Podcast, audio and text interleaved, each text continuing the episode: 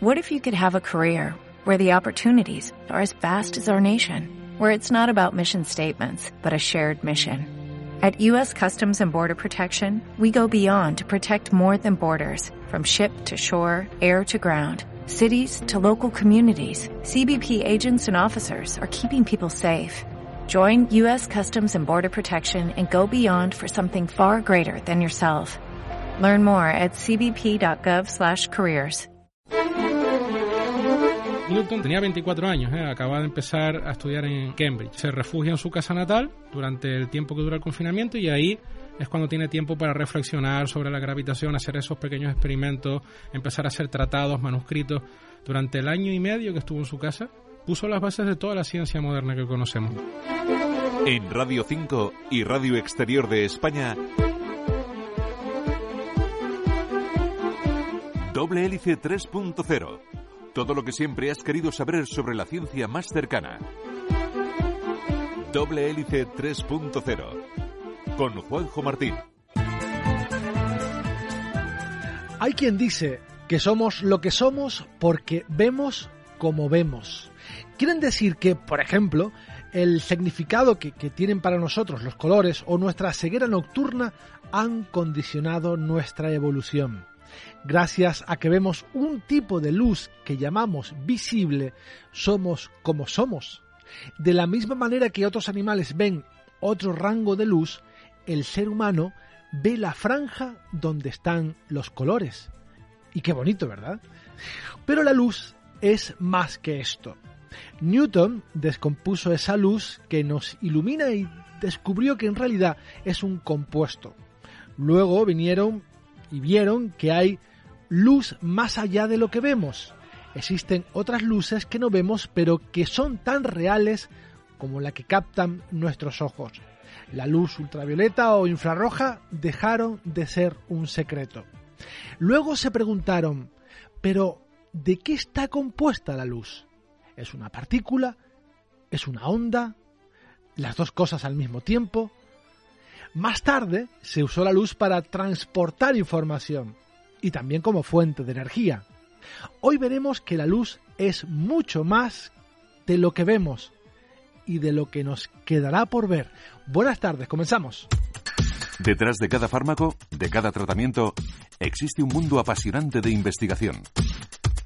Doble hélice 3.0 y para hablarnos de esto tenemos con nosotros a Jorge Méndez, que es profesor del Departamento de Física de la Universidad de La Laguna. Hola Jorge, gracias por estar con nosotros. Hola, buenas tardes Juanjo. Un placer tenerte de nuevo en, doble hélice para hablar de tu tema favorito, que es la luz, pero no la luz eléctrica, esa que se ve, se va de vez en cuando aquí en la isla de Tenerife. No, eh, la luz que vemos. Eh, con tu ayuda vamos a realizar un viaje por eh, la historia de la investigación de la luz. Hay que comenzar por algún lado y en alguna fecha y evidentemente vamos a comenzar por el personaje que tienes en la cabecera de tu revista de National Geographic, que es Newton. Newton descubrió, o eso nos han contado, que la luz blanca es el conjunto de otro tipo de luces. ¿Cómo lo hizo y cómo llegó a esa conclusión?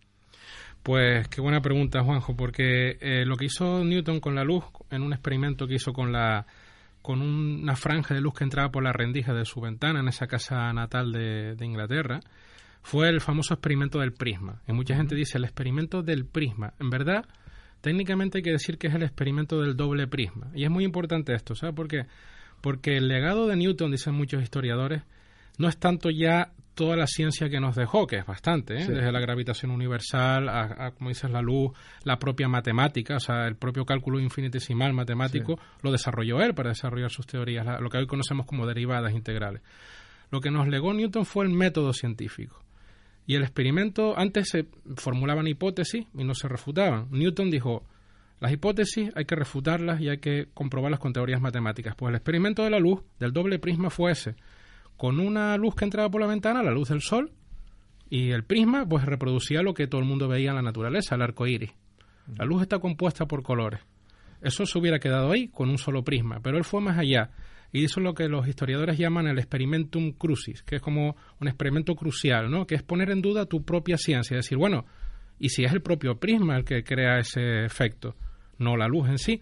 Pues lo que hizo fue un doble prisma, es decir, una de las colores que sacaba de ese primer prisma, rojo, azul, el que sea, lo volvía a hacer pasar por otro prisma gemelo. Y resulta que no volvía a salir el otro arcoíris, sino solo salía el rojo, claro, porque ya estaba descompuesta la luz en sus colores. Eso fue lo que puso las bases de lo que hoy conocemos como óptica. Y lo publicó veinte y pico años más tarde por una historia que merecería dos programas. Por desde cuándo lo descubrió hasta por qué lo publicó después, ¿no? Pero bueno, afortunadamente lo publicó y es lo que hoy conocemos como la óptica, el tratado de óptica. Y ahí están todas las bases de toda la ciencia. Y es verdad, Jorge, que esto, este descubrimiento, este experimento lo hizo mientras estaba confinado. ¿De qué nos suena esto, verdad? Sí, sí, una cosa muy extraña, ¿verdad? Imagínate una situación tan extraña, Juanjo, como que te confinan en toda Europa, cierran todas las universidades y te mandan para casa. Pues eso ya pasó y no está en la tan contraída esta gripe española que todo el mundo habla, ¿no? Hace 100 años, sino incluso en 1666, estamos hablando del siglo XVII, hay una pandemia de peste en Europa. La peste, o sea que imagínate, ¿no? Era una cosa bastante grave. Entonces cierran universidades y mandan a todo el mundo a su casa. Pues Newton tenía 24 añitos, hay que decir esto, ¿eh? porque todo el mundo piensa en Newton ese catedrático consagrado mayor, ¿no? Pero tenía 24 años, ¿eh? acababa de empezar a estudiar en, la Universidad de, de Cambridge, ¿no? Pues se refugia en su casa natal durante el tiempo que dura el confinamiento y ahí es cuando tiene tiempo para reflexionar sobre la gravitación, hacer esos pequeños experimentos, empezar a hacer tratados, manuscritos.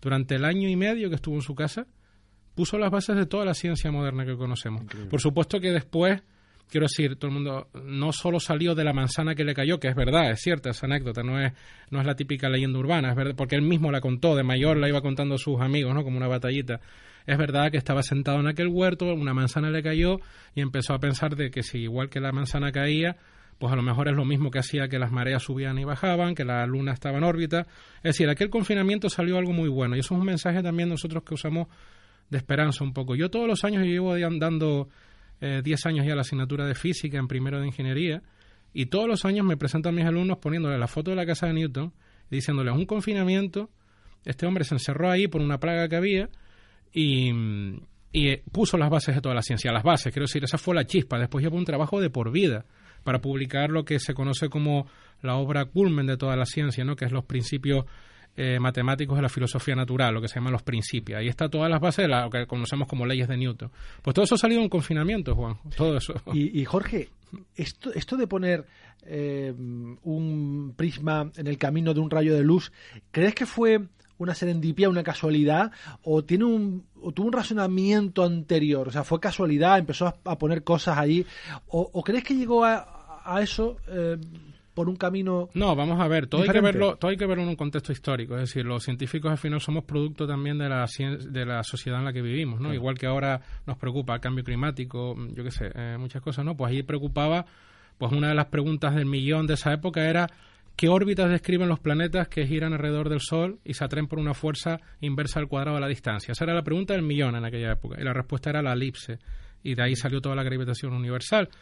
Pues también la óptica era un tema favorito, quiero decir, no era solo Newton, estaba Hooke, estaba Huygens en Europa, estaban discutiendo sobre la dualidad onda-partícula, que ahora lo hemos resuelto muy bien, o sea, no es ni onda ni partícula, sino las dos cosas al mismo tiempo y ninguna de ellas, ¿no? ¿Lo entendiste? Fue muy fácil, ¿no?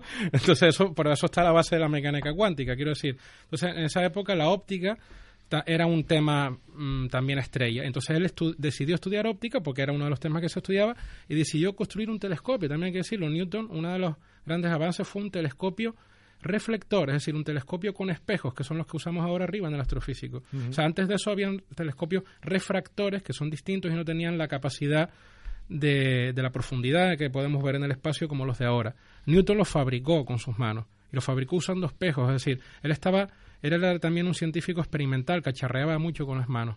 O sea, hacía muchos experimentos con óptica y de ahí pues surgió, pues vamos a estudiar la luz en sí, de qué está compuesta. Y él era partidario de que, o defendía de que la luz estaba compuesta por partículas, porque es un poco, explicaba los fenómenos de reflexión, o sea que eh, encajaba todo, ¿no? Siendo una partícula. Exacto, es lo que se conoce hoy en día. Tú puedes, quiero decir, las dos corrientes que había en la época, hasta que un poco se unificó con la mecánica cuántica, se unificó de esa manera tan, tan eh, revolucionaria que te digo, pero era, era la idea newtoniana de la luz o la idea ondulatoria. La idea newtoniana es la idea de, eso, de la, la, decir, la luz como partículas, como fotones, como cuantos de luz que, que tienen una cierta energía y están cuantizadas. Eso lo puso Newton en 1666 y se ganó muchos enemigos por eso todo el mundo pensaba que la luz no era una onda, ¿no? Porque tenía fenómenos típicos de onda, ¿no? Eh, fenómenos ondulatorios.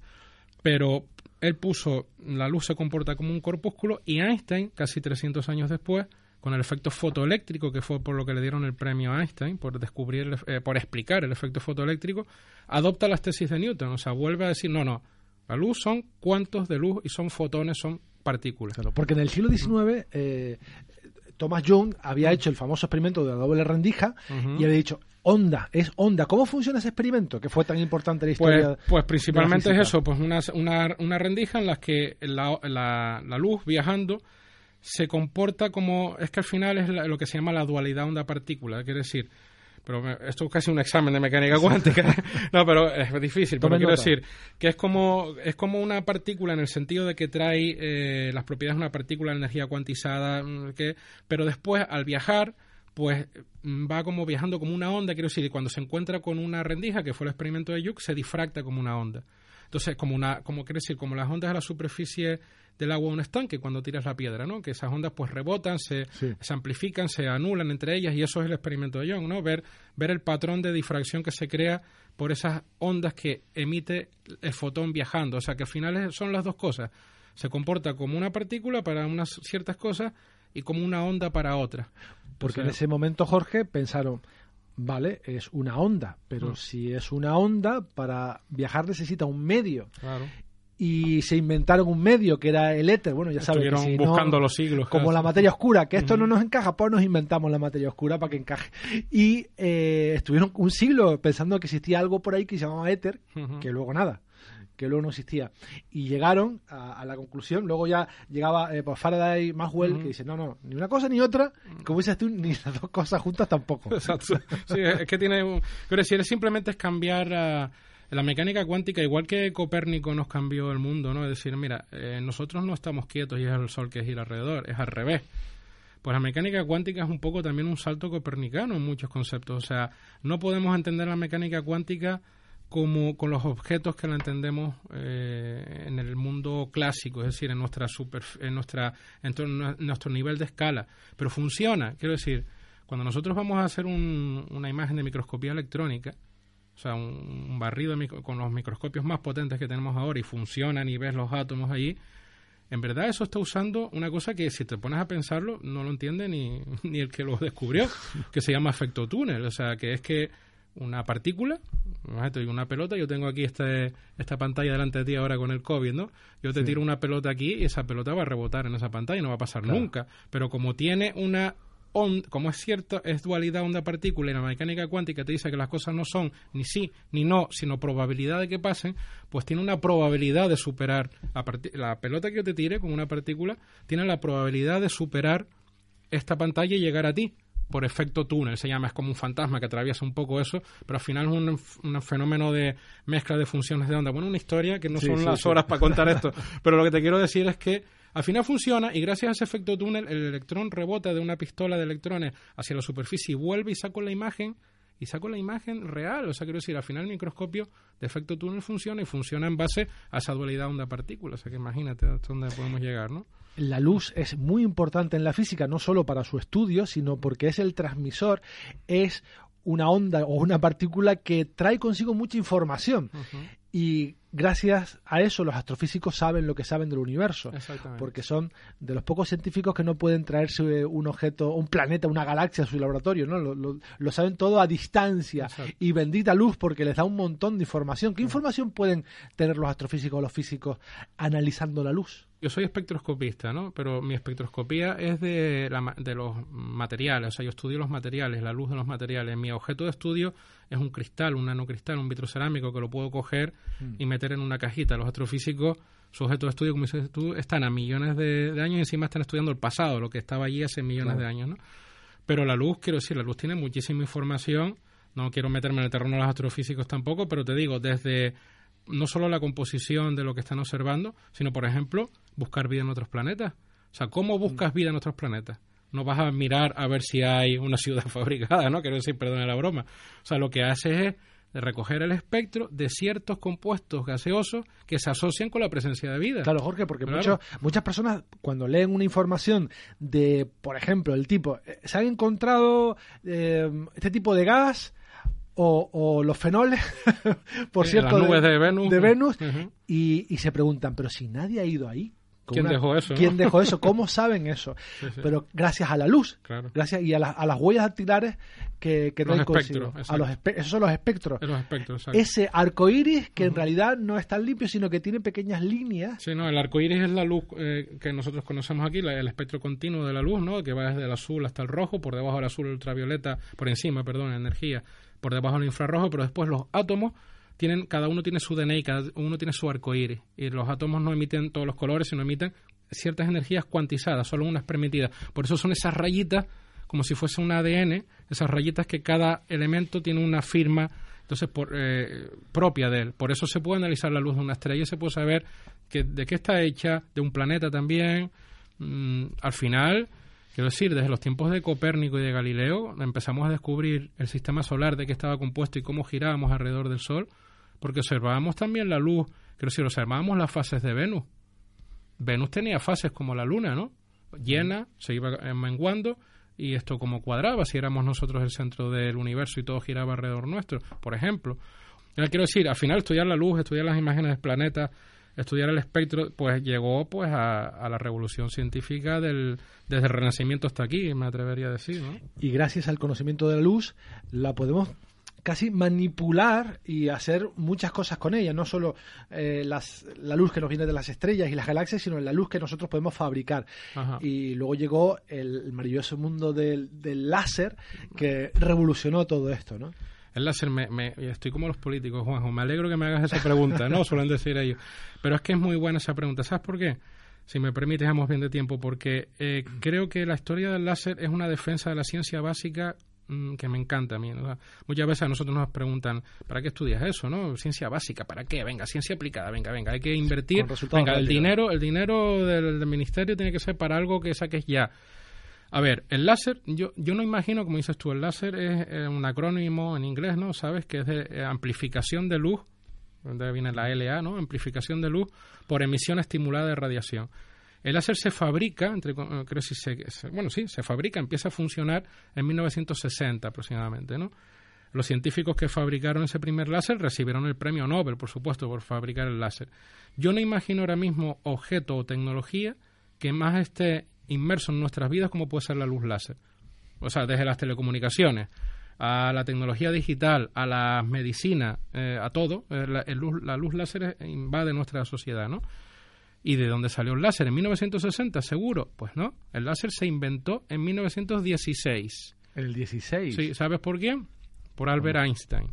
Un artículo de Albert Einstein en 1916 que se llama eh, sobre de un punto de vista heurístico sobre la, producción y no sé qué de la luz, un nombre muy largo de artículo, pero en 1916 Einstein predice teóricamente con unas ecuaciones que se llaman coeficientes de Einstein de emisión estimulada y predice que la luz en un cierto material puede provocar una reacción en cadena que acabe emitiendo más luz y sus fotones se exciten y acaben emitiendo más luz y, predice un fenómeno que él llama emisión estimulada de radiación, que es la SER de la palabra láser. Es decir, Einstein es el padre intelectual del láser, con una ciencia básica y unas ecuaciones que los de 1916 lo miraron y dijeron, ¿esto para qué? Esto no sirve para nada.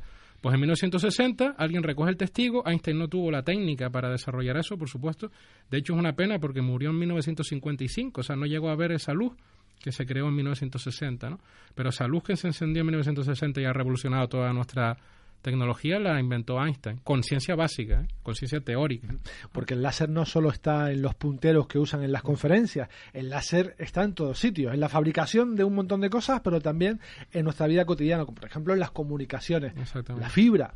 La fibra, vemos el Movistar Plus y el Netflix, todo eso, gracias al, bendito láser. Habrá gente ahora besando la fibra. ¿Cómo nos comunicamos hoy en día por luz? Pues con pulsos de láser 0101, comunicación digital, que al final es luz viajando por una fibra y esa luz es una luz láser, no es una luz. ¿Por qué? Porque el láser permite mantener la, lo que llamamos los físicos la coherencia de la luz, es decir, que esa, eh, una luz de una bombilla, desde que sale de la bombilla, es incoherente, es decir, se dispersa por todos los sitios del espacio y no se concentra. La luz láser se puede concentrar, es de un solo color, muy monocromática y tiene mucha energía y mucha potencia. Entonces, esa es la característica de la luz láser, ¿no? Porque si eh, cortamos un cable de fibra óptica, este de que nos llega a casa, que no lo haga nadie, ¿eh?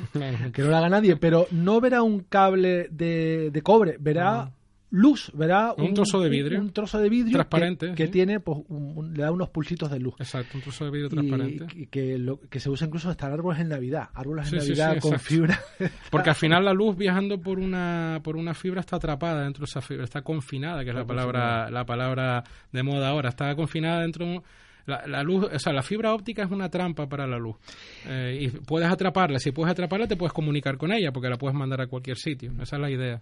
Ahora vamos a dar paso a nuestro reportaje. Luego nos queda tiempo para hablar de un acto académico que se va a celebrar la próxima semana muy, muy interesante. Pero ahora, como les digo, vamos a, hacernos eco de un conjunto de estudios que advierten que el coronavirus, le suena el, el famoso COVID-19, se puede propagar por aerosoles. Y claro, esto cambia las cosas.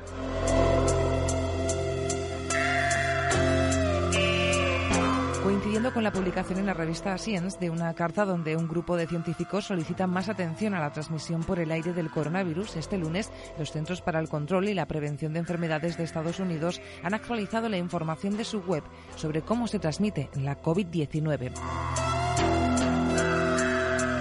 publican que existe evidencia de que bajo ciertas condiciones personas con COVID-19 parecen haber infectado a otras que estaban a dos metros de distancia. Estos contagios ocurrieron dentro de espacios cerrados que tenían ventilación inadecuada.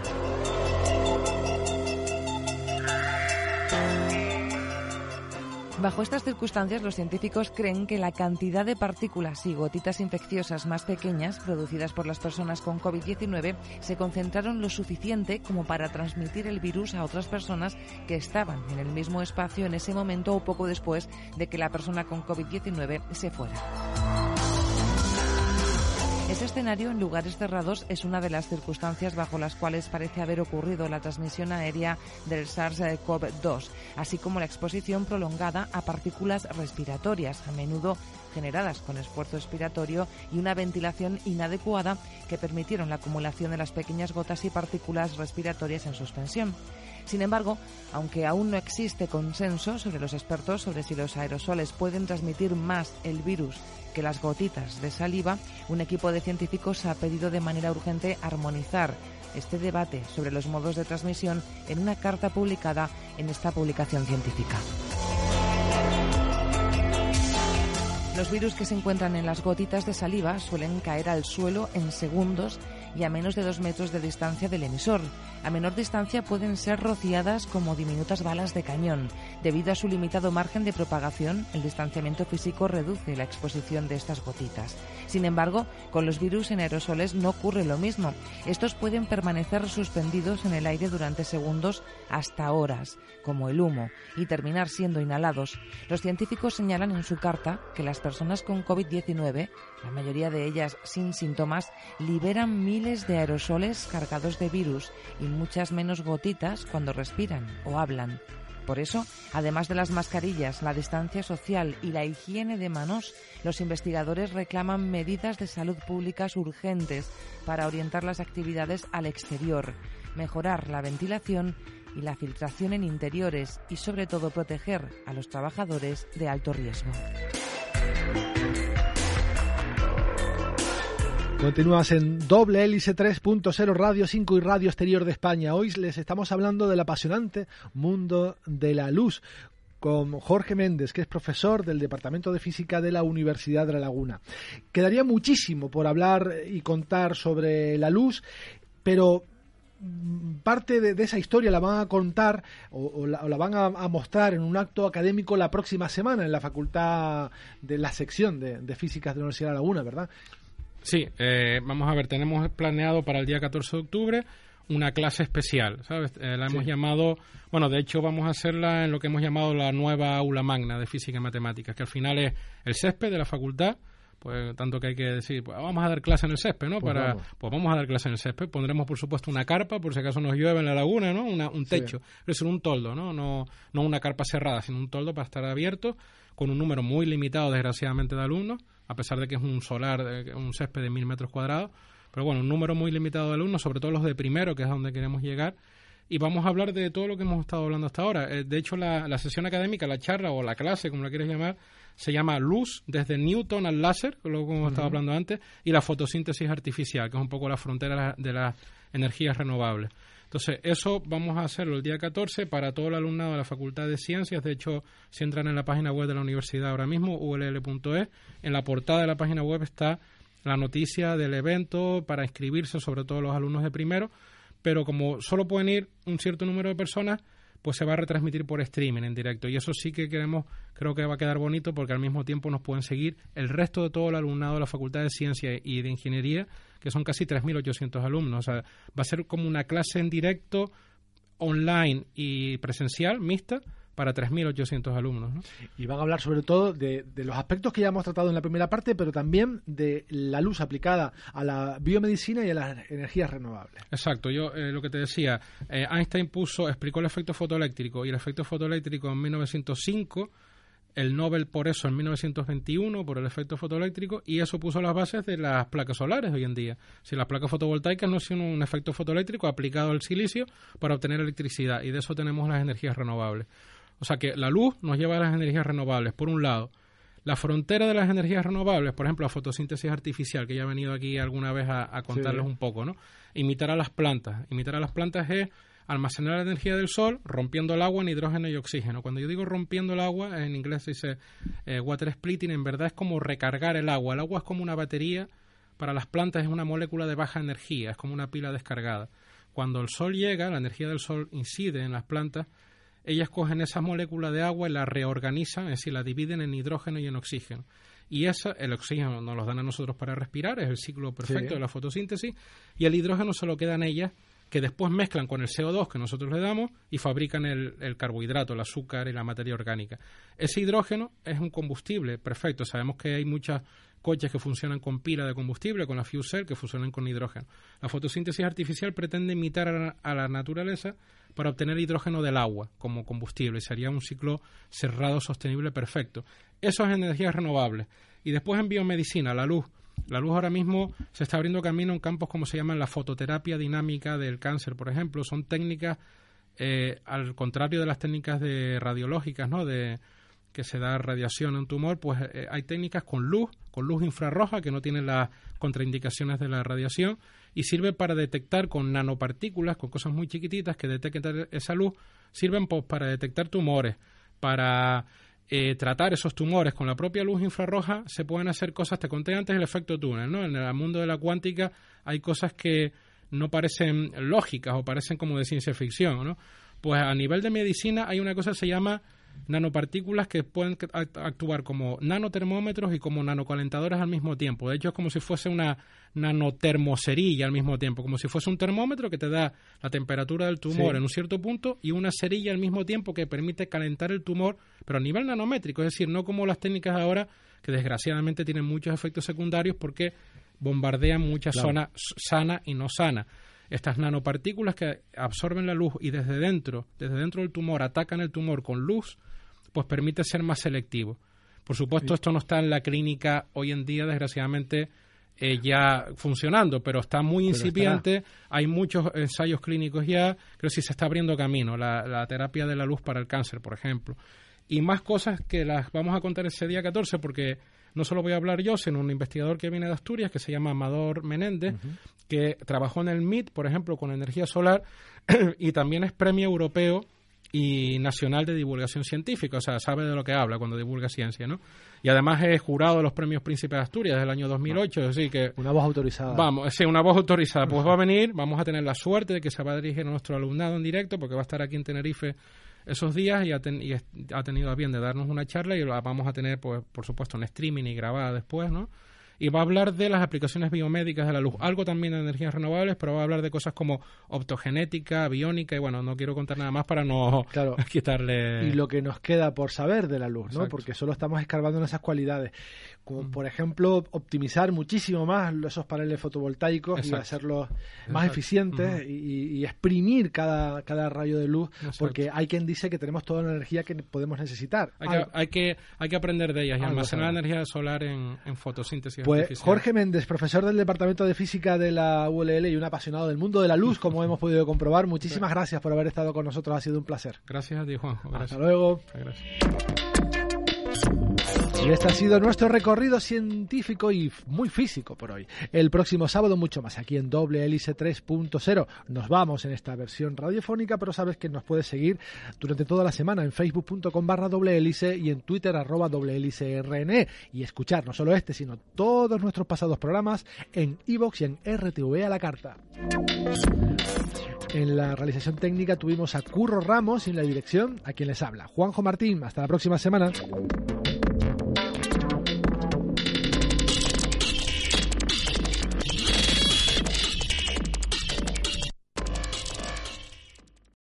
Every day, we rise, challenging ourselves to work for what we believe in.